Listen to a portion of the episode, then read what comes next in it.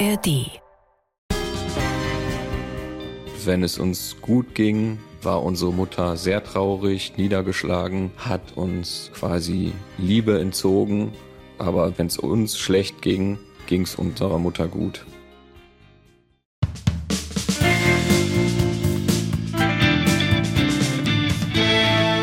Herzlich willkommen im Nachtcafé-Podcast Das wahre Leben, zu hören über die ARD-Audiothek und überall sonst, wo es Podcasts gibt.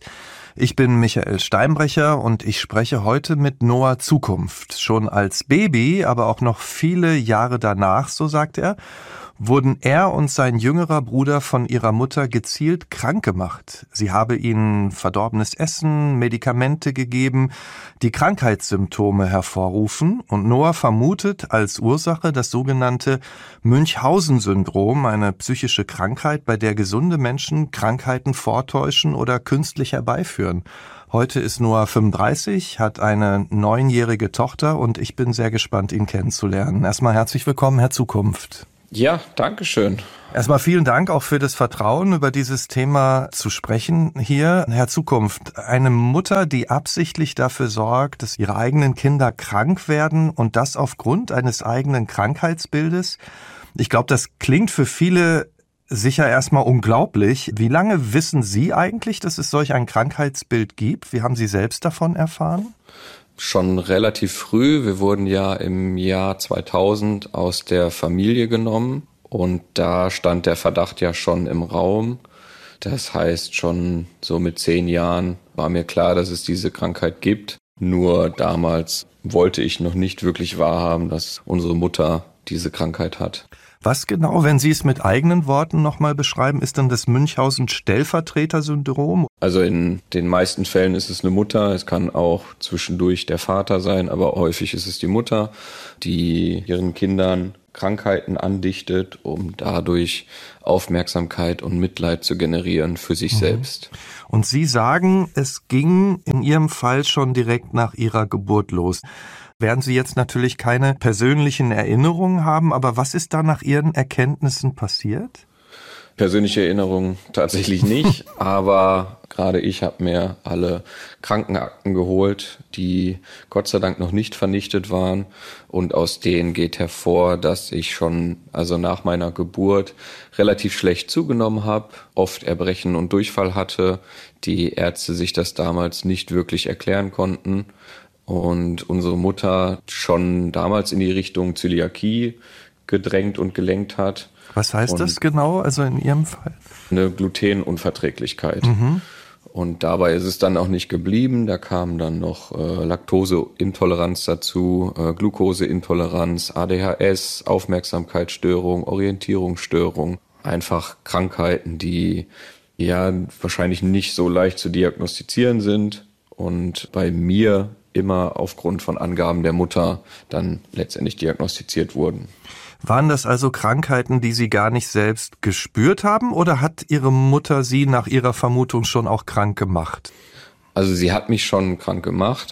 Also ich habe relativ früh gemerkt, dass ich diese Krankheit nicht habe und habe dann versucht, Lebensmittel zu klauen, also ich durfte zum Beispiel zu Hause keine Süßigkeiten essen, habe dann geklaut wie ein Rabe und habe mir Süßigkeiten geklaut, weil ich der Meinung war, ich kann Süßigkeiten schon essen. Und wenn es dann irgendwie rausgekommen ist, dann habe ich häufig eine Strafe bekommen, indem ich entweder viele Süßigkeiten auf einmal essen musste und dann ging es am nächsten Tag direkt zum Arzt.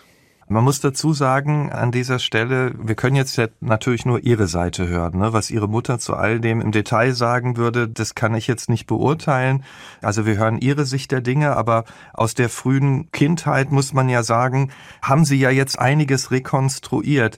Was sind denn die heftigsten Dinge, wenn Sie so zurückdenken, die da mit Ihnen passiert sind? Einfach das Familienleben, das mhm. gemeinsame Zusammenleben. Also es ging täglich nur um Krankheiten, es ging nur darum, wie schlecht es uns eigentlich gehen sollte. Und wenn es uns gut ging, war unsere Mutter sehr traurig, niedergeschlagen, hat uns das auch deutlich spüren lassen, hat uns quasi Liebe entzogen. Aber wenn es uns schlecht ging, ging es unserer Mutter gut. Und das haben Sie auch damals als Kind schon so wahrgenommen und für sich registriert? Das habe ich damals schon als Kind gut wahrgenommen. Ja, vielleicht ein ganz gutes Beispiel war das Einnässen. Also mhm. mein kleiner Bruder und ich, wir haben noch lange ins Bett gemacht. Und mir war schon immer klar, dass ich eigentlich nicht ins Bett machen muss und das auch eigentlich kein Problem ist. Aber wenn ich eine Nacht nicht ins Bett gemacht habe, war meine Mutter sehr wütend und traurig. Und dann habe ich mir gedacht, okay, wenn das ist das, was meine Mutter glücklich macht, dann pinkel ich halt nachts ins Bett. Und wenn sie dann zufrieden ist, dann ist der Familiensegen quasi auch wieder gerettet.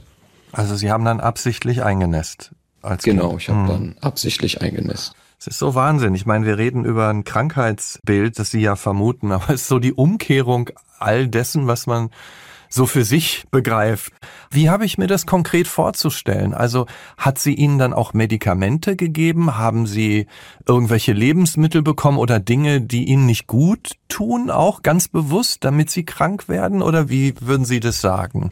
Mm, also bei mir, was ich aus den Unterlagen sagen kann, gerade nach der Geburt habe ich ja nicht zugenommen und hatte viel Erbrechen und Durchfall. Da wurden damals bei mir Rückstände von Kot festgestellt.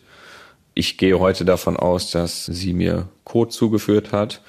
Dass Sie das essen mussten oder wie habe ich das zu verstehen? Genau richtig, dass ich das Puh. essen musste und dadurch hat sie dann Erbrechen oder Durchfall bei mir ausgelöst. Und hinterher war es eigentlich hauptsächlich nur noch über Bestrafung.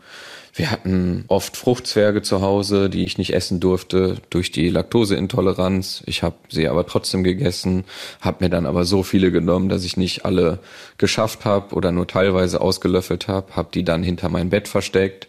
Und irgendwann, wenn großer Hausputz war, wurden die dann gefunden. Und dann musste ich mich mit meiner Mutter zusammen an den Tisch setzen und durfte quasi die verschimmelten Reste und die, die auch noch voll waren und natürlich nicht im Kühlschrank waren, auslöffeln vorstellen. Boah, ist ja fürchterlich. Also, das hört sich wirklich fürchterlich an. Jetzt frage ich mich, okay, das ist in der Familie abgelaufen. Sie hatten ja dann auch Kontakt mit Ärztinnen und Ärzten oder waren ja wahrscheinlich auch im Krankenhaus. Wie ist das denn da abgelaufen? Hat man Sie da auch mal gefragt, wie es Ihnen geht oder irgendwas? Wie sind diese Besuche dann abgelaufen? Ja, die wurden schon, glaube ich, akribisch geplant von unserer Mutter. Also mhm. wir haben quasi nie was gesagt. Wenn jemand gesprochen hat, dann war es in der Regel unsere Mutter, die für uns gesprochen hat. Weil uns auch früh eingetrichtert wurde, Ärzte sind böse und Ärzte wollen uns eigentlich nichts Gutes und mit denen sollten wir im besten Fall nicht sprechen. Verstehe. Und die haben dann auf den Angaben ihrer Mutter basierend dann diese ganzen Krankheiten festgestellt. Und so, das ist ihre Erkenntnis. Ja, die haben die nicht mal unbedingt festgestellt. Also das ist auch das perfide. Wir waren zum Beispiel bei einem Neurologen und dann, wenn man das erste Mal bei einem Arzt ist, fragt er natürlich, welche Krankheiten sind bekannt. Und dann hat unsere Mutter aufgezählt. Und dann standen die Krankheiten quasi das erste Mal auf einem Papier von einem Arzt, unabhängig davon, ob die vorher überhaupt diagnostiziert wurden. So, und wenn es dann darum ging, okay, wir überprüfen jetzt die Krankheiten, hat unsere Mutter den Arzt gewechselt. Ah, okay. Verstehe. Und man war nicht digital vernetzt oder irgendwas. Das heißt, es gab dann immer einfach wieder einen Neustart. Genau, richtig. Es gab immer wieder. Und das kann man halt heute auch ganz gut aus den Akten entnehmen. Ja, ja. Es steht immer nach Angaben der Mutter, nach Angaben der Mutter. Und sobald eine Behandlung irgendwie angesetzt mhm. wurde, steht immer drin, Mutter oder Eltern brechen die Behandlung ab. Und dann war das Problem, ein Arzt ist da nicht hinterher. Ne? Wenn einer nicht mehr kommt, dann kommt er nicht mehr. Und dann telefoniert er in der Regel nicht hinterher und überprüft dann, was da tatsächlich ist. In unserem Fall hatten wir Glück, weil sich tatsächlich Ärzte irgendwie zusammengetan haben und gemerkt haben, dass da irgendwas nicht stimmt. Aber ich möchte nicht wissen, wie oft das am Ende dann nicht rauskommt. Wenn wir vorher noch mal gucken, mich interessiert noch eins. Sie sind ja kein Einzelkind. Sie haben Geschwister, Sie haben zwei Brüder. Ihr älterer Bruder war noch nicht betroffen sozusagen von der ganzen Sache. Nee, der war noch nicht betroffen. Der war quasi immer so der Vorzeigesohn, der auch alles irgendwie schaffen sollte und musste. Und dann ah. mit mir oder mit meiner Geburt fing das dann quasi mit den Krankheiten an. Und inwiefern hat das Ihren jüngeren Bruder dann getroffen? Der hat dann relativ früh, als er auf die Welt kam, Krampfanfälle gehabt, die die Ärzte sich auch nicht erklären konnten. Unsere Mutter hat dann aber auch da in die Richtung Epilepsie gedrängt. Lange Zeit saß er im Rollstuhl, weil er angeblich nicht richtig laufen konnte. Das heißt angeblich, also Sie sagen, der saß im Rollstuhl, obwohl er laufen konnte? Ja, er konnte laufen. Er konnte auch sehr gut laufen. Also er wollte selber auch nicht im Rollstuhl sitzen, auch schon im Kindsalter nicht. Und das ging dann so weit, dass er irgendwann so eine Weste an den Rollstuhl bekommen hat, damit er gar nicht mehr die Möglichkeit hat, überhaupt aus seinem Rollstuhl aufzustehen. Ich meine, wir reden jetzt die ganze Zeit über Ihre Mutter, ne? Es gab ja auch einen Vater. Was war denn mit dem? Hat er das mitbekommen? Hat er das unterstützt nach Ihrer Erkenntnis, so wie Sie das beschreiben? Oder wie war denn da das Verhältnis? Ja, also unser Vater ist, äh, ja, die Leute reagieren immer so ein bisschen komisch, wenn ich das sage, aber unser mhm. Vater ist wirklich kein sehr intelligenter Mensch und ich glaube, der war einfach froh, dass er eine Frau gefunden hat. Und Sie sagen, Ihre Mutter war dominant, also das beschreibt dann die Beziehung auch, oder? Ja, ja, absolut. Also bis heute habe ich, glaube ich, kein vernünftiges Gespräch mit meinem Vater führen können. Es war schon damals immer so, dass wir auch unserem Vater nichts anvertrauen konnten, weil er wirklich direkt zu unserer Mutter gerannt ist und ihr quasi alles erzählt hat, was wir ihm erzählt haben. Also auch da keine Vertrauensperson, wenn man so will, mit der sie sich aussprechen konnten über das alles. Nee, überhaupt nicht. Also wir haben es hm. alle mal versucht, aber sind alle kläglich gescheitert. Nur damit ich das wirklich verstehe, nach Ihren Erkenntnissen, die Sie gesammelt haben und auch nach Ihren Erinnerungen, jetzt zu sagen zu Ihrem kleinen Bruder, du bist jetzt im Rollstuhl, obwohl du laufen kannst. Das ist natürlich auch schon eine Form von Gewalt, wenn das so war, weil das ja seine Freiheitsrechte auch einschränkt. Aber darüber hinaus würden Sie sagen, Sie haben auch von Krampfanfällen gesprochen, von anderen Dingen. Würden Sie sagen, Ihre Mutter hat nach Ihren Erkenntnissen auch ihr Leben aufs Spiel gesetzt? Oder war das immer in so einem Bereich, der Ihnen körperlich nicht so geschadet hat? Auf Dauer. Nee, nee, nee, absolut. Also, dass von uns keiner draufgegangen ist, toi, toi, toi, können wir von Glück sagen. Tatsächlich. Also, Sie sagen, sie hat ihr Leben, das Leben der eigenen Kinder aufs Spiel gesetzt. Ja, ja, absolut. Mhm. Ich glaube, da muss man auch verstehen, dass also auch wenn man sagt, ihre eigenen Kinder, wir waren nur Mittel zum Zweck. Wir haben keine Bedeutung für sie. Also wir sind zwar aus ihr entsprungen, aber das ist ihr völlig egal. Wie haben Sie denn dann den Alltag erlebt? Also ich versuche mir das gerade vorzustellen. Ich weiß, es ging viel um Krankheit. Ihre Mutter haben Sie dominant erlebt. Andererseits war das ja die Familie, die Sie kannten. Ne? Also Sie sind ja in keiner anderen aufgewachsen. Haben Sie dann gedacht, so ist das Leben oder wie haben Sie das damals empfunden? Ja, tatsächlich. So kann man es, glaube ich, ganz gut sagen. Ich habe oder wir haben alle gedacht, so läuft es halt. Wir haben gedacht, okay, in jeder Familie gibt es bestimmt irgendwie Probleme. Aber wir haben gedacht, so funktionieren einfach Familien. Hatten Sie denn Freunde aus der Schule oder weil da könnte man ja dann theoretisch auch in andere Familien reinschauen, wenn man zu einem Geburtstag eingeladen wird oder so und auf einmal sieht, oh, Familie kann ja ganz anders sein. Mm, nee, nicht wirklich. Also wir wurden ganz gut abgeschottet. Wir kommen aus einem kleinen Stadtteil in Essen. Unsere Mutter hat ja nicht nur uns selbst krank gemacht, sondern sich selbst auch die hat sich irgendwann einfach freiwillig in den Rollstuhl gesetzt. Und das ging natürlich auch in der Nachbarschaft rum. Also sie hat immer erzählt, sie hätte einen schweren Fußballunfall gehabt mit elf Jahren. Mittlerweile ist es, glaube ich, ein Reitunfall. Also ihre Geschichten ändern sich auch immer ein bisschen. Und die Nachbarschaft wusste natürlich, dass die Frau keinen schweren Fußballunfall mit elf hatte. Also die konnte ganz normal laufen, bis sie, glaube ich, 20 war und kam dann irgendwann aus einem Österreich-Urlaub und hat da wohl den Entschluss gefasst, sich jetzt in den Rollstuhl zu setzen und saß mhm. dann von heute auf morgen im Rollstuhl.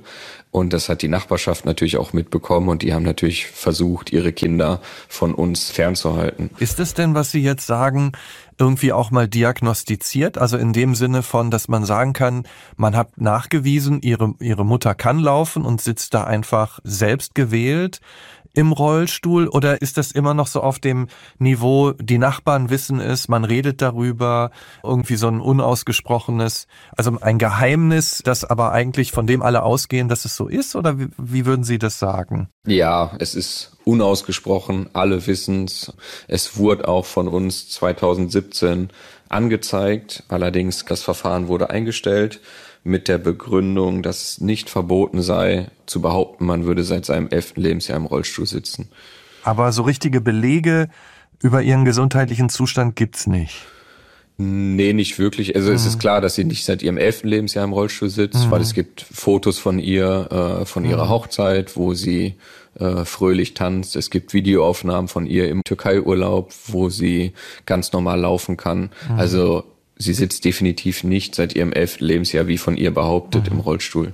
Jetzt interessiert mich natürlich auch vor allem ihr Leben. Wie ging's Ihnen denn in der Schule zum Beispiel? Schule war sehr schwierig. Also ich hatte natürlich regelmäßig Fehlzeiten, weil ich oft in Krankenhäusern zu Besuch war, anstatt in der Schule. Unsere Mutter hat schon immer versucht, also ich war mit meinem kleinen Bruder zusammen, ich war Gott sei Dank nur zwei Jahre auf einer Schule für schwerst- und körperbehinderte Kinder. Die haben dann allerdings Gott sei Dank recht schnell festgestellt, dass ich da nichts verloren habe. Also der Wunsch unserer Mutter war es immer, dass mein kleiner Bruder und ich in einer Behindertenwerkstatt landen und da arbeiten. Das war, glaube ich, so ihr, ihr größtes Ziel. Mhm. Und dadurch war natürlich für uns der Schulweg, also wir wurden weder gefördert noch irgendwie unterstützt und da man sich in der Schule oder in dem Alter leider selber auch nicht so wirklich unterstützen kann, war die Schulzeit ehrlich gesagt sehr schwierig. Ich habe mit Ach und Krach meine Fachoberschulreife machen können, die habe ich allerdings auch gemacht, als ich schon ausgezogen war, aber es war sehr schwierig. Man fragt sich immer, wie hält man das aus? Ne? Also so ein Alltag. Haben Sie denn auch Erinnerungen an Lichtblicke, also an schöne Momente? Haben Sie mit Ihrem Vater oder Ihrer Mutter auch mal, keine Ahnung, was gespielt? Waren Sie im Urlaub? Tauchen da auch mal schöne Bilder auf? Hm, also die schönen Bilder sind, also da existieren meine Eltern nicht bei den schönen Bildern. Wir waren tatsächlich jedes Jahr im Türkei-Urlaub. Wir waren aber auch nur mit denen im Türkei-Urlaub, weil wir noch nicht alleine zu Hause bleiben konnten und die keine Möglichkeit hatten, uns irgendwo abzugeben. Sobald klar war, ich glaube mit 14, ging es dann auch darum, dass wir in den Türkei-Urlaub fliegen. Da wollten unsere Eltern aber, dass wir das selbst finanzieren. Das war mit 14, 15 relativ schwierig und war uns dann nicht möglich. Und das war dann der erste Urlaub, in dem unsere Eltern alleine waren und ohne uns waren. Also viel Licht war auch dort nicht, zumindest nicht gemeinsam mit ihren Eltern. Das Ganze hat, wie Sie sagen, auch noch eine weitere Dimension. Ihre Mutter habe auch ihre Identität inklusive Namen gewechselt, sagen Sie. Erzählen Sie mal, was ist da wann nach Ihrer Kenntnis passiert? Ja, das ist, das, das ist auch super schwierig, das irgendwie alles hm. chronologisch. Äh Dann sagen Sie es so grob, wie Sie es jetzt wissen. Also als ich auf die Welt kam, hieß ich Sascha, mein großer Bruder Danny und der kleine Dustin. Unsere Eltern waren evangelisch. Wir haben ganz normal Weihnachten gefeiert. Und als ich circa sechs war, sind wir alle auf Wunsch unserer Mutter zum Islam konvertiert. Wir haben alle neue Vornamen bekommen, auch mein Vater und meine Mutter. Und ab dem Zeitpunkt haben wir auch kein Weihnachten mehr gefeiert. Und meine Brüder und ich mussten streng nach dem Islam leben. Also wir mussten zur Koranschule gehen. Wir sind zum Türkischunterricht gegangen, weil wir Türkisch lernen mussten, weil auf einmal hieß, dass unsere Mutter gar keine Deutsche ist, sondern mhm. ihre Eltern aus der Türkei kommen und sie mit sechs adoptiert wurde und nach Deutschland gekommen ist. Ja, und ab dem Zeitpunkt haben wir dann muslimisch gelebt, beziehungsweise nach dem Islam gelebt. Diese türkischen Vorfahren, haben Sie die denn jemals kennengelernt oder gab es irgendwelche Fotos, die sie Ihnen gezeigt hat? Es gab tatsächlich ein Foto, was sie hatte von einem türkischen Mann. Das muss sie sich aus dem Internet geladen haben. Wir haben ihren leiblichen Vater und ihre leibliche Mutter kennengelernt. Ihre leibliche Mutter hat damals 500 Meter Luftlinie von uns entfernt gewohnt und ihr leiblicher Vater hat auch in Essen gelebt den sie mit 19 auch noch verklagt hat auf Unterhalt, der sie dann ausgezahlt hat. Und danach hatten die beiden nie wieder was miteinander zu tun. Und kamen die aus der Türkei oder? Nee, das sind beides Deutsche. Also die Eltern sind Deutsche, sie sagt aber, sie kommt aus der Türkei, so sagen sie es. Warum hat sie das denn ihrer Vermutung nach gemacht? Ähm, Aufmerksamkeit. Mhm. Sie hat ja dann irgendwann auch angefangen, Kopftuch zu tragen und eine Frau im Rollstuhl zieht natürlich schon sehr viel Aufmerksamkeit irgendwie auf sich, aber eine Frau im Rollstuhl mit Kopftuch noch mehr und das war einzig allein dafür da, um Aufmerksamkeit zu bekommen. Sie hat auch nicht den Islam ausgelebt, also die einzigen, die den ausleben mussten, waren wir als Kinder. Wir wurden dazu gezwungen oder genötigt, aber sie selbst hat nicht den Koran gelesen. Und haben Sie denn sich dann auch mit der Religion beschäftigt? War die Religion Ihnen, wenn Sie die auch so in so frühen Jahren natürlich kennenlernen, sich in dem Umfeld bewegen, war die Ihnen auch nah? Nee, überhaupt nicht. Also die mhm. wurde uns dann quasi aufgezwungen. Aber das war für uns auch schon immer schwierig, weil es wurde dann natürlich auch behauptet, dass wir Halbtürken wären. Aber den Türken, mit denen wir dann verkehrt haben, denen war klar, dass wir keine Halbtürken sind. Deswegen war die Akzeptanz da auch immer so ein bisschen schwierig. Aber auch da ist unsere Mutter über Anträge gegangen. Also die hatte ein paar türkische Freunde und wir sind zu denen zu Besuch gekommen und unsere Mutter hat mit denen in der Küche die Anträge ausgefüllt und mhm. wir saßen im Wohnzimmer. Ich meine, Sie sagen, das haben Sie gerade schon angedeutet, als Sie zehn Jahre alt waren, da ist dann ein Ärzteteam misstrauisch geworden. Erzählen Sie mal, was war denn da der Verdacht der Ärzte? Ja, wir waren damals im Marienhospital in Bottrop und da ist eine Ärztin stutzig geworden, weil es mal wieder darum ging, dass bei mir die Zöliakie überprüft werden sollte und bei meinem kleinen Bruder die Epilepsie. Unsere Mutter hat sich vehement dagegen geweigert und dann hat die Ärztin unseren damaligen Kinderpsychologen kontaktiert, hat unseren Kinderarzt kontaktiert und die haben sich dann quasi zusammen an einen runden Tisch gesetzt und haben über ihre Erfahrung mit unserer Mutter gesprochen und haben dann das Jugendamt eingeschaltet. Also es gab da ja auch einen Brief des Universitätsklinikums Essen an das Familiengericht und den Vormundschaftsrichter. Das liegt uns auch vor und Daraus geht unter anderem hervor, dass die Ärztin unmittelbar auch Gefahr für ihr körperliches, seelisches und geistiges Wohl gesehen hat und dringend empfohlen hat, dass sie und ihr Bruder von den Eltern getrennt werden. Und wie Sie sagen, als Sie dann so 10, 11 waren, hat das Jugendamt ja auch Sie und Ihren kleinen Bruder von zu Hause abgeholt, von Ihren Eltern getrennt. Wurde denn da auch dann offiziell eine Kindswohlgefährdung dann auch festgestellt? Ja, ja, absolut. Ja? Das war ja der Grund, warum wir überhaupt aus der Familie genommen wurden. Und wo sind Sie dann hingekommen? Wir waren dann erst ein halbes Jahr im Uniklinikum in Essen in der Kinderklinik. Dort mhm. wurden über das halbe Jahr erstmal zig Untersuchungen gemacht, wurden alle Krankheiten ausgeschlossen und danach waren wir für zwei Jahre in einem Heim in der Nähe von Flensburg. Und wenn wir jetzt diese Zeit mal einzeln durchgehen, war das für Sie eine Erleichterung, erstmal rauszukommen aus dem Zuhause oder wollten Sie im Grunde wieder zurück? Das war ein ganz schöner Zwiespalt. Erstmal wussten wir natürlich, dass unser großer Bruder immer noch bei unseren Eltern war und wir hatten unter uns Brüdern ein recht gutes Verhältnis. Ist auch aus heutiger Sicht absolut absurd, warum wir beiden, also mein kleiner Bruder und ich aus der Familie genommen wurden, mein großer Bruder aber nicht. Die Begründung war damals, dass er wohl mental stark genug wäre, sich gegen unsere Mutter zu wehren. Unsere Mutter hat auch da geschafft, also wir hatten am Anfang noch Besuchskontakte mit unseren Eltern, in denen auch da unsere Mutter ausschließlich versucht hat, uns weiterhin zu manipulieren. Das heißt, gegen die Ärztinnen und Ärzte wieder aufzubringen, so wie Sie es dargestellt haben? Ja, oder? genau. Also uns wurde ja schon immer unser Leben lang eingetrichtert, Ärzte sind böse, Ärzte sind schlecht. Und genau mit diesem Gefühl war ich dann ja auch im Krankenhaus in der mhm. Uniklinik. Und es war auch mit zehn oder elf einfach schwer zu begreifen, dass die eigene Mutter einem quasi krank macht. Und ich wollte das, glaube ich, auch einfach nicht wahrhaben damals. Und ich meine, im Grunde waren ihre Eltern und ihre Brüder, auch ihr großer Bruder, ja das, was sie auf der Welt hatten. Ne? Sie haben ja gesagt, in der Schule gab es eigentlich niemanden, keine Freunde, niemanden sonst. Also haben sie sich weiter, war das ihr Anker noch im Leben, oder? Ja, ja genau. Mhm. Also ich habe gemerkt, dass es mir körperlich besser ging, aber emotional natürlich mhm. nicht. Wie war das dann in den Jahren im Heim? Wie war das dort für Sie? Ach, das war sehr schwierig. Also mhm. ich habe auch im Heim weiterhin versucht, Kontakt zu meinen Eltern aufrechtzuerhalten. Unsere Eltern haben uns heimlich da besucht und auch da ging es eigentlich nur darum, weiter klar zu machen, dass wir krank sein müssen, dass wir vor allem erst nach Hause kommen, wenn klar ist, dass wir krank sind. Und ein Besuch waren meine Eltern da, da habe ich mich eigentlich sehr gefreut, meine Eltern und auch meinen Bruder zu sehen. Da hatten wir aber ein relativ kleines Zeitfenster und in der Zeit haben die eine Kamera und ein Stativ aufgestellt und ich sollte halt da einmal sagen, wie schlecht es mir ging und dass ich oft Durchfall und Erbrechen habe, weil ich normale Nahrung bekomme.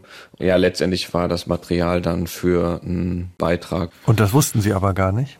Nee, nee, das wusste ich nicht. Unsere Mutter meinte, das hilft, äh, mhm. damit wir schnell wieder nach Hause kommen. Sie sind ja dann irgendwann auch nach Hause gekommen, oder? Wie kam es dann dazu, dass Sie, obwohl ja diese Kindswohlgefährdung festgestellt war, wieder zur Familie zurückgekehrt sind?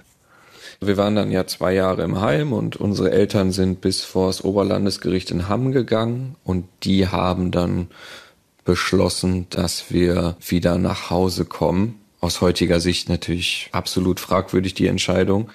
Aber ich habe ja 2016, 2017 angefangen zu recherchieren und mir Unterlagen rangeholt und auch mit Menschen gesprochen, die damals beteiligt waren und habe auch mit dem ehemaligen Jugendamtsmitarbeiter gesprochen und habe mhm. den auch gefragt, wieso sind wir denn eigentlich dann letztendlich nach Hause gekommen?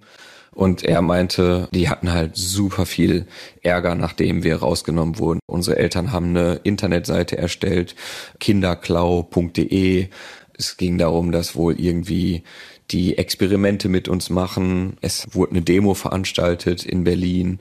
Meine Mutter hat ganz schnell die Öffentlichkeit gesucht. Es gab zig Beiträge in den Medien darüber. Die arme Frau im Rollstuhl.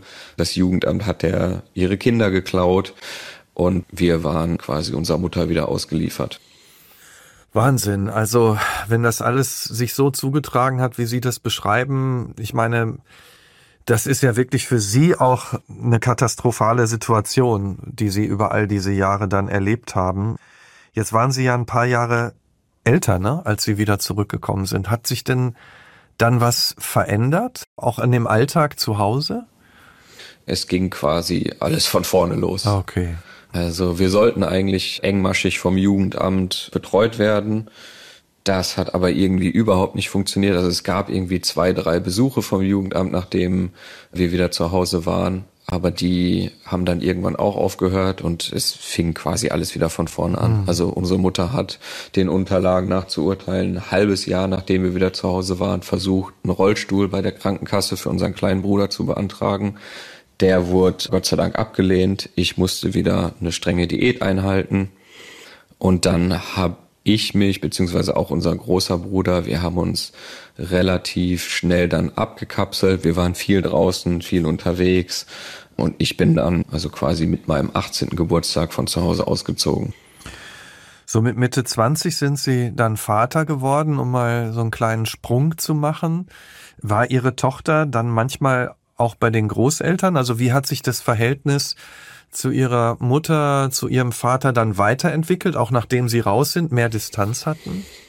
Ja, sie war tatsächlich einmal, war sie bei ihren Großeltern. Einmal, okay. Mhm. Ein einziges Mal, ja. Und das war, glaube ich, der Moment, in dem mir alles klar geworden ist.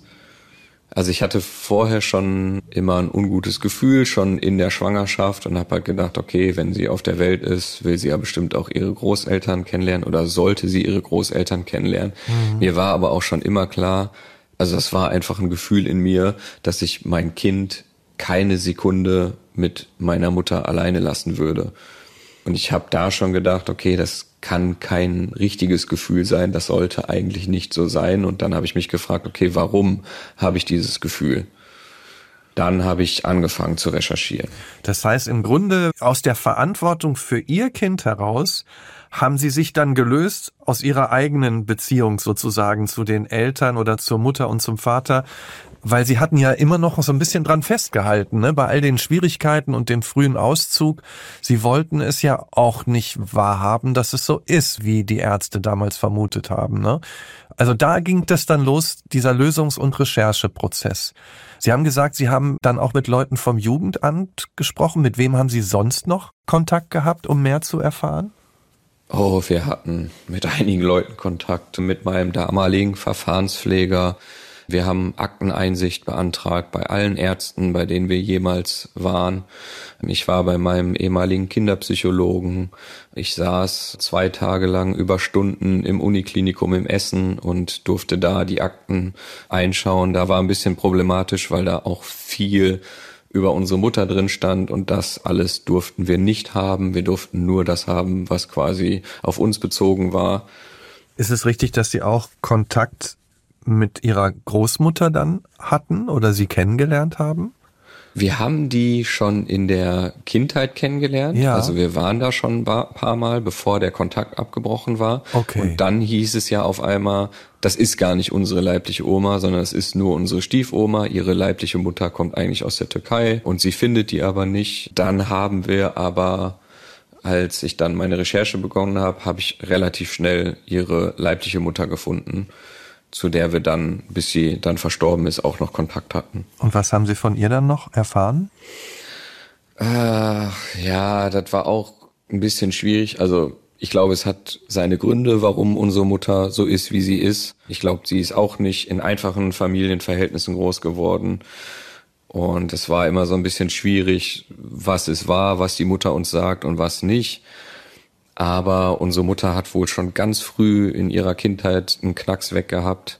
Die hat noch drei Schwestern und einen Bruder. Die sind fast alle von verschiedenen Vätern. Also ich glaube, sie hatte auch keine einfache Kindheit gehabt. Die waren auch alle schon mal irgendwie im Heim. Ich meine, wir haben mit ihrer Mutter nicht gesprochen. Sie wird eine andere Wahrheit für sich haben. Äh, sie haben jetzt recherchiert, haben Ihre Rechercheergebnisse ja jetzt auch gezeigt und sehen auf einmal, das passt nicht zusammen, was ich hier rausfinde. Da gibt's eine Großmutter, da gibt's irgendwie deutsche Eltern, das passt nicht zu der anderen Geschichte. Sie haben die Vermutung mit dem Münchhausen-Syndrom. Haben Sie denn dann den Kontakt mal gesucht? Also so eine Art Aussprache gesucht mit Ihrer Mutter und Ihrem Vater? Ja, haben wir. Das war 2017, meine ich. Da hat unser kleiner Bruder noch bei unseren Eltern gewohnt. Ich habe schon reichlich Unterlagen zusammengetragen und es war allen klar, okay, das mit der Türkei stimmt nicht, das mit dem Rollstuhl stimmt nicht. Wir haben ja auch immer gedacht, okay, unsere Mutter sitzt seit ihrem elften Lebensjahr im Rollstuhl.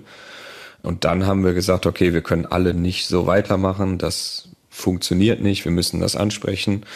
Dann haben wir mit unserem kleinen Bruder gesprochen, haben unseren Eltern gesagt, wir kommen die besuchen, haben dann unserem kleinen Bruder gesagt, okay, du kannst quasi schon mal ein kleines Täschchen packen, das wird dir heute komplett eskalieren. Und dann haben wir unsere Mutter konfrontiert. Und wie ist das Gespräch dann abgelaufen? Ja, wir haben quasi alles auf den Tisch gelegt und es war eigentlich so wie immer, wenn unsere Mutter das Gefühl hatte, dass sie in die Ecke gedrängt ist oder wenn sie das Gefühl hatte, okay, Lügen bringt hier nichts mehr. Sie hat angefangen zu schreien, sie hat angefangen, sich auf die Brust zu hauen, sie hat angefangen, Fotos von uns zu zerreißen und dann wurden wir quasi der Wohnung verwiesen. Und ihr kleiner Bruder, was hat der dann gemacht? Der hat dann bei uns ein paar Wochen gelebt und mhm. hat sich dann eine eigene Wohnung gesucht. Und wie war das dann danach? War dann erstmal Funkstelle zwischen Ihnen und Ihren Eltern oder haben Ihre Eltern oder Sie dann nochmal einen Anlauf genommen? Das war ehrlich gesagt so mit die schwerste Zeit in unserem Leben, glaube ich, weil nach dem Gespräch uns allen klar war, okay, unsere Eltern sind jetzt quasi für uns gestorben. Die waren noch nie da für uns, aber in dem Moment ist uns das, glaube ich, allen klar geworden, auch aufgrund der Reaktion unserer Mutter war uns dann klar, okay, es gibt kein Zurück mehr. Es wird nie wieder der Tag kommen, an mhm. dem wir alle irgendwie gemeinsam irgendwo sitzen und uns unterhalten können. Wir haben dann versucht, weil uns da auch noch nicht klar war, dass unser Vater da auch mit drin steckt, der hat eigentlich sogar so ein bisschen den Auslöser für das Ganze gegeben, weil wir mal wieder nicht weiter wussten, als wir mit unserer Mutter gesprochen haben. Und dann kam unser Vater mit der genialen Idee und meinte, wir könnten doch einfach einen Mutterschaftstest machen und gucken, ob ihre Mutter tatsächlich ihre Mutter ist oder so wie unsere Mutter behauptet, gar nicht wirklich ihre Mutter ist da haben wir dann gesagt, okay, das ist eigentlich eine geniale Idee. Und daraufhin ist unsere Mutter erst ausgeflippt, hat gesagt, sie würde sich nicht die Pistole auf die Brust setzen lassen, was wir für Schweine wären. Und daraufhin haben die uns erst rausgeschmissen. Und da war unsere Vermutung, okay, wenn unser Vater vorschlägt, einen Mutterschaftstest zu machen, dann weiß er vielleicht auch gar nicht wirklich die ganze Wahrheit. Hat sich aber herausgestellt, er hat, glaube ich, in dem Moment einfach nicht nachgedacht und das war einfach eine dämliche Idee und mhm. der weiß alles. Puh, äh, und nachdem Sie sich gelöst haben, Sie haben gesagt, irgendwann haben Sie auch Ihre Eltern angezeigt. War das dann in dieser Phase, als Sie sich dann wirklich schon gelöst hatten? Nach dem Gespräch haben wir noch ein paar Mal unseren Vater aufgesucht und mhm. haben versucht, mit ihm irgendwie vernünftig zu sprechen. Er hat uns dann irgendwann gesagt, er kann da nicht rauskommen und er wird da auch nicht rauskommen. Und dann war uns klar, okay, die beiden wissen beide Bescheid. Unser Vater deckt unsere Mutter und daraufhin haben wir dann Strafanzeige bei der Polizei in Essen gestellt. Und es kam aber nie zu einer Verhandlung oder sowas, wenn ich Sie richtig verstanden habe. Da kam es leider nie zu einer Verhandlung. Mhm. Nein, wir haben damals noch ohne Anwalt alles gemacht mhm. und ein Jahr lang lief das Verfahren und nach einem Jahr gab es die Einstellung des Verfahrens. Die Kindesmisshandlungen wären angeblich verjährt gewesen. Und wie gesagt, es wäre wohl nicht verboten zu behaupten, dass man seit seinem elften Lebensjahr im Rollstuhl sitzt. Haben Sie eigentlich eine professionelle Hilfe bekommen? Also waren Sie in Therapie, wenn ich mir vorstelle, also was da an Mutterbild, Vaterbild, an Erfahrungen in der Kindheit da war, haben Sie das irgendwie wann mal aufgearbeitet oder Hilfe bekommen dafür? Ähm, ich bin aktuell in Therapie noch nicht lange. Also ich war 2017, war ich zwei Wochen in der Klinik und habe mich da aber dann selbst entlassen, weil ich da keine gute Erfahrung mit meinem Therapeuten gemacht habe. Habe aber jetzt das Gefühl, dass ich eine sehr gute Therapeutin habe und bin gerade dabei, das alles irgendwie aufzuarbeiten. Ist es auch davon ein Teil, vielleicht mit dem, was Sie erfahren haben, auch nach draußen zu gehen? Oder warum dieser Schritt, das auch öffentlich mm. zu machen? Nee, der Schritt an die Öffentlichkeit war tatsächlich, um andere Menschen zu mm. schützen, mm. weil wir gemerkt haben, das endet mit uns nicht, sondern es geht immer weiter. Und unsere Mutter wird auch erst aufhören, wenn sie behördlich gestoppt wird. Wir haben Anzeige erstattet, haben dann die Einstellung bekommen des Verfahrens und haben dann gesagt, okay, wir haben jetzt alles getan, mehr können wir nicht tun, wir lassen die Sache ruhen und dann hat sich, ich glaube 2020, hat sich jemand bei mir gemeldet und meinte, hey, eure Mutter hat zwei Mädchen bei sich, wisst ihr da was von? Und dann habe ich sofort das Jugendamt angerufen, habe gefragt, was da los ist. Die wussten mhm. natürlich auch schon Bescheid, haben aber gesagt, die eine war gerade 18 und die andere 17,5 und die haben gesagt, die haben wohl mit den Mädchen gesprochen, die wollen beide da leben, deswegen können die nichts machen. Dann haben wir versucht, die beiden Mädchen zu kontaktieren, die waren aber schon ganz gut manipuliert von unserer Mutter, wollten nichts von uns wissen. Dann habe ich der einen irgendwann bei Instagram geschrieben, habe gesagt, hey, wenn ihr es da irgendwann mal rausschafft, würde ich mich freuen, wenn wir uns treffen könnten und reden könnten. Und dann hat sie auch geschrieben, sie ist da mittlerweile raus und ihre kleine Schwester auch. Und dann haben wir uns getroffen. Und die haben quasi genau das gleiche erzählt, was wir durchgemacht haben, nur in einer kürzeren Version. Versuchen Sie denn weiter gegen Ihre Eltern vorzugehen? Ja, Anfang 21 haben wir ein YouTube-Video hochgeladen und daraufhin hat sich ein Anwalt bei uns gemeldet, der sehr gut ist und für uns bis heute alles umsonst macht und da so viel Arbeit und Energie reingesteckt hat. Und wir haben dann nochmal Anzeige erstattet, beziehungsweise das Verfahren wurde dann wieder aufgenommen. Und Ihre Eltern, wie reagieren die darauf? Haben Sie überhaupt noch Kontakt in irgendeiner Form? Wir haben gar keinen Kontakt mehr, nein. Unsere mhm. Eltern versuchen alles zu dementieren, lügen weiter, behaupten auch, sie könnten irgendwie das Gegenteil beweisen, aber mhm. haben bis heute, glaube ich, nichts abgeliefert. Nochmal, es gibt kein Urteil, deshalb ist natürlich für mich jetzt erstmal wichtig zu sagen, dass ich mich da mit einer Bewertung zurückhalten muss, weil ich eben auch nicht beide Seiten gehört habe. Aber nochmal bewusst aus Ihrer Sicht, wie wirkt denn das alles, Sie haben gesagt, Sie sind in Therapie, aber wie wirkt das, was Sie erlebt haben, denn nach? Also gibt es Situationen, wo da Erinnerungen wieder hochkommen? Wie, wie geht's Ihnen heute? Es kommt tatsächlich auf den Tag an. Es gibt Tage, die richtig beschissen sind. Es gibt aber auch Tage, die ganz gut und zuversichtlich sind. Ich glaube, wir haben Glück, dass wir einander haben, also dass wir als Brüder zusammenhalten und wir alle das Gleiche erlebt haben.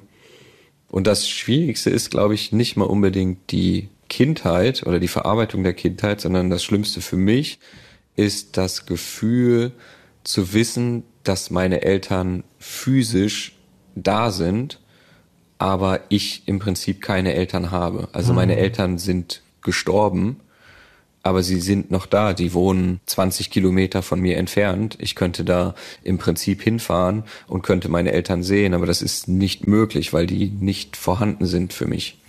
Eine Sache noch, die mich noch interessiert ist, wenn es so ist, wie Sie sagen, und Ihre Mutter an dieser Krankheit leidet, dann ist es ja so, dass sie eigentlich auch eine Therapie braucht. Dann ist es ja nicht nur ihre Persönlichkeit, sondern dann liegt da ja eine manifeste Krankheit vor. Macht es für Sie einen Unterschied auch in der Art, wie Sie auf Ihre Mutter schauen, zu wissen, ja, sie hat es gemacht, weil sie erkrankt ist, oder ob es Ihre Persönlichkeit ist und sie Ihnen das einfach ja so hat widerfahren lassen? Oh, das ist ganz schwierig. Nee, es ist schon auch ihre Persönlichkeit. Also ich weiß, dass es viel Krankheit ist, aber ich habe ja auch lange Zeit mit meiner Mutter zusammengelebt und es sind auch viele Dinge passiert, die nicht unbedingt mit der Krankheit zu tun haben, sondern einfach mit dem Fakt, dass sie keine mhm. Gefühle für irgendjemanden hat, außer sich selbst. Und sie hat auch nie mal nur einen Moment gehabt oder irgendwer zu sagen, dass sie vielleicht auch in Therapie geht, wenn es so wäre, wie Sie vermuten? Sowas gab es nie, dass so eine Perspektive bestanden hat. Doch, die gab es, als ja? wir 2000 aus der Familie genommen wurden. Da ja. stand nämlich das Angebot im Raum, das unserem Vater unterbreitet wurde, dass wenn unsere Mutter sich in Therapie begibt, unser Vater uns sofort wieder zurückbekommen würde. Also die hätten uns das Leid im Heim und in der Klinik ersparen können, indem sie einfach gesagt hätten, okay, die Mutter geht in Therapie, der Vater bekommt die Kinder zurück und dann ist alles gut. Das wurde aber abgelehnt. Mit guter Begründung natürlich, also. Was heißt mit guter Begründung? Also unsere Mutter weiß schon, was sie gemacht mhm. hat. Ihr ist hm. schon klar, was sie uns angetan hat. Deswegen wäre das Letzte, was sie tun würde, sich freiwillig in Therapie zu begeben. Wie geht's Ihnen denn körperlich? Also Sie haben ja auch gesagt, dass aus Ihrer Sicht Sie Glück hatten, dass Sie das alles so überstanden haben. Wie wirkt das körperlich nach bei Ihnen und, und auch Ihrem kleinen Bruder oder ist das alles durchgestanden und vorbei? Ja, das ist Gott sei Dank alles durchgestanden und vorbei. Der Körper ist gesund, der Kopf ist kaputt. Und die Krankheiten, die früher diagnostiziert wurden, die existieren also nicht mehr, zumindest die körperlichen Krankheiten. Die existieren alle nicht, nee. Mhm. Der Kopf ist kaputt. Der Satz halt bei mir natürlich noch nach. Was heißt das jetzt für Ihr Leben? Ich meine, ich habe es gesagt, Sie sind Mitte 30. Ja, da denkt man an eigene Beziehungen, da denkt man irgendwie, ist so eine Phase, wo man was aufbaut. Äh, wo stehen Sie da? Ich glaube relativ gut für das, was uns widerfahren ist. Äh, mhm. Ich habe einen Job, ich habe eine Freundin, ich habe eine Tochter, ich habe wunderbare Freunde. Ich habe, glaube ich, den besten großen Bruder, den man sich wünschen kann. Aber ja, es halt doch noch oft nach. Also gerade in meinem Umgang mit zwischenmenschlichen Beziehungen und mhm. Misstrauen anderen Menschen gegenüber, da merke ich schon, dass das oft ein Problem ist. Beziehungsweise was mir oft hilft, ist zu sagen, dass es immer noch Menschen gibt, die noch viel Schlimmeres erlebt haben oder denen es noch beschissener geht. Und das ja hilft so ein bisschen, glaube ich, mit dem eigenen Schicksal zurechtzukommen. Wie geht's denn Ihrem großen Bruder? Der hat ja auch Verantwortung getragen für Sie, denke ich mal. Wie trägt er an dem Ganzen? Ich glaube, der ist sogar, ja, ich weiß, wir machen da oft Witze drüber, wem es am schlechtesten getroffen hat. Und ich glaube leider der Große, weil der ja eigentlich auch so eine Art Beschützerrolle haben sollte, die er natürlich als Kind überhaupt nicht ausführen konnte und auch nicht musste. Aber ich glaube, da hat er schon sehr hart dran zu knabbern. Wie gern sind Sie selbst Vater? Ich bin unheimlich gerne selbst Vater, nur, also ich glaube, dass man nie alles richtig macht mhm. äh, als Elternteil. Ich glaube aber, dass ich besonders viel falsch mache, weil ich versuche, alles richtig zu machen. Es gibt kaum Regeln bei mir, außer dass sie nichts Lebensgefährliches macht.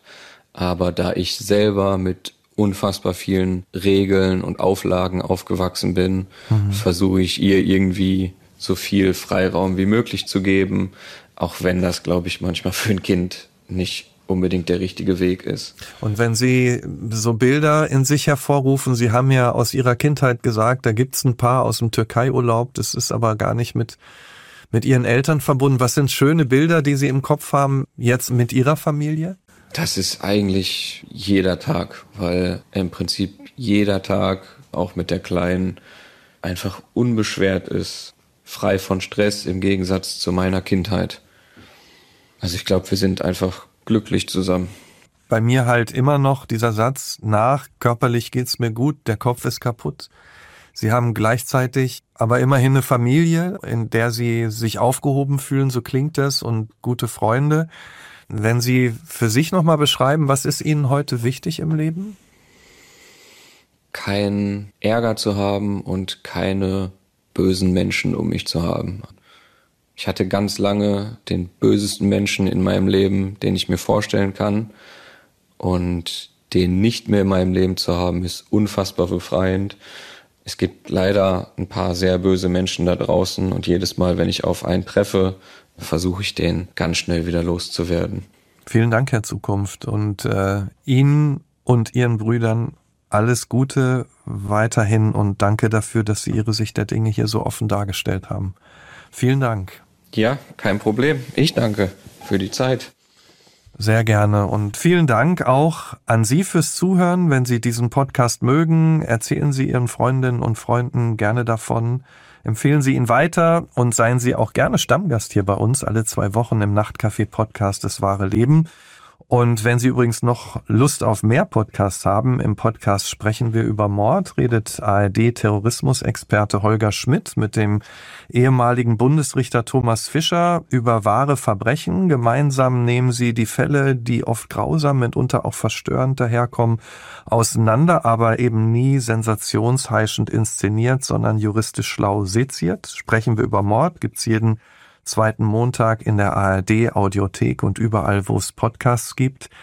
Ich bin Michael Steinbrecher. Nochmal Dank an Sie, Herr Zukunft, und bis bald hier im Nachtcafé Podcast Das wahre Leben. Wir hören uns.